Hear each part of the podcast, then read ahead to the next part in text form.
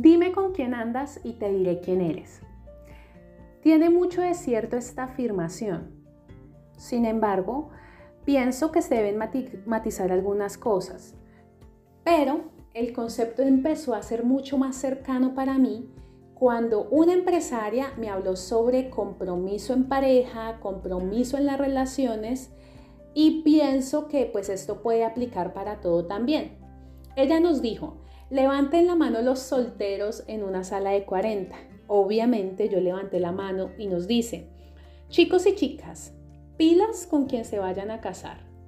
Es importante que elijan no solo basándose en las cosquillitas en el estómago o en las maripositas en el estómago o en la emoción del momento. Para casarse tienen que sentir esas cosquillitas allí en el estómago, pero también tienen que tener una misma visión, dirigirse hacia el mismo lado.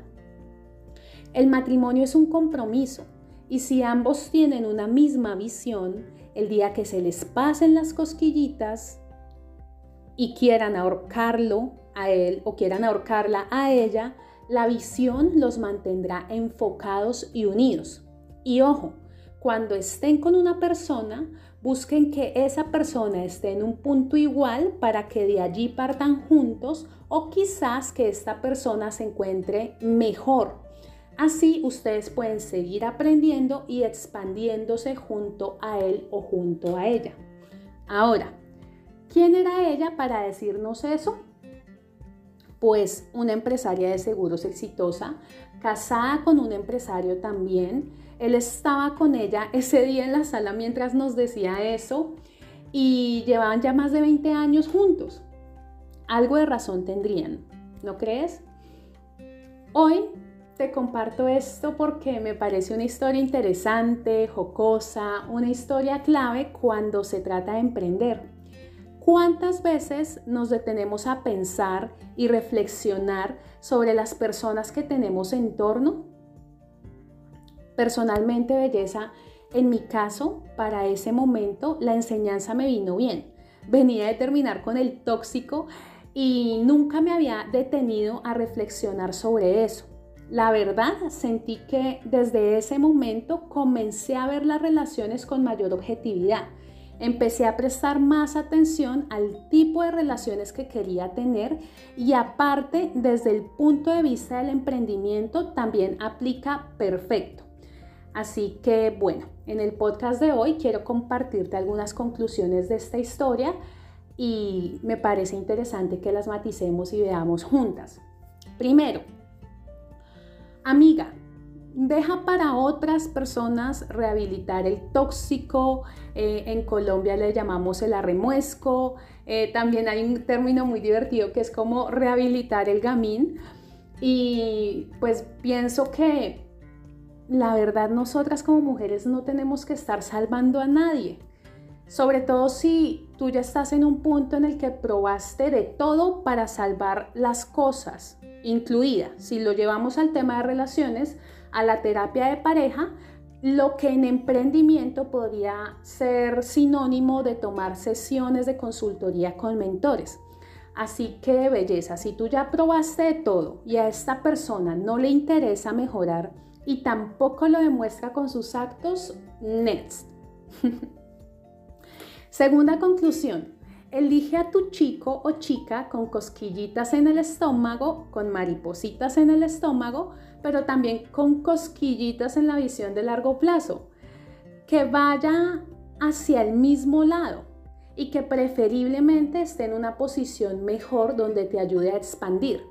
Un sesgo en el que caemos por equivocación como seres humanos es siempre irnos hacia lo conocido por eso, si no pruebas cosas distintas, es complejo que te crees otra imagen mental y salgas del mismo patrón de parejas y relaciones tóxicas o que caigas o bueno, que, salgas del mismo patrón de negocios que van siempre en picada. Y hasta que no lo hagas consciente, belleza, es difícil salir de ahí. Entonces, llevado al mundo del emprendimiento sería elegir un negocio que te mueva desde el punto de vista de tus gustos y habilidades, pero que también sea algo que necesitan las personas para que puedas monetizarlo y sea sostenible para ti esa relación a largo plazo. ¿De acuerdo? Sigue. La tercera conclusión es, escucha y presta mucha atención a quien desde su experiencia te dice las cosas o te las recomienda. Si el consejo sobre pareja lo hubiera recibido de una señora soltera, que habla de compromiso, pero que con sus actos toda la vida ha hecho otra cosa, pues claramente no la hubiera escuchado, a menos que eso fuera algo que yo quisiera para mí. ¿De acuerdo? Así que en este punto sí se requiere de mucha humildad por parte nuestra. Y aquí me incluyo porque el camino me ha mostrado que en el mundo del emprendimiento no hay manera de obtener resultados y avanzar si las cosas no se toman desde un punto de vista de ser una eterna aprendiz. La mayor parte del tiempo esperamos tener la razón, somos súper egocéntricas, ¿no? Este ego es tremendo.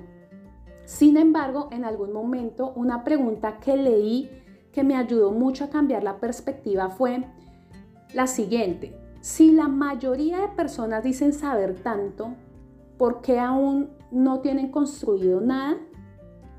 Me hizo, me hizo reflexionar mucho, ¿sabes?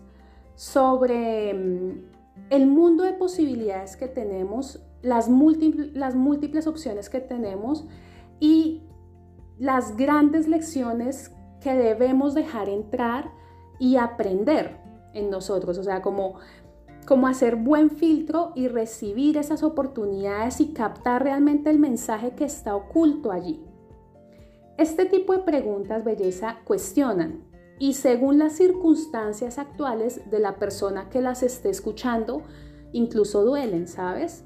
Pero acá la invitación es a decirnos la verdad.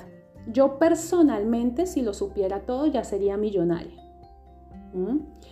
En fin, que la conclusión que te quiero compartir es esta, es a que estés mucho más atenta de las personas que te rodeas, a que estés mucho más atenta de las personas de las cuales eliges aprender, a que mm, sepamos pues que andar por la vida pretendiendo saberlo todo, quizás lo que nos está haciendo es alejarnos de lo que en verdad queremos y necesitamos y simplemente eh, estar más atenta de estos detalles y no permitir que el ego sea el que nos nuble la visión.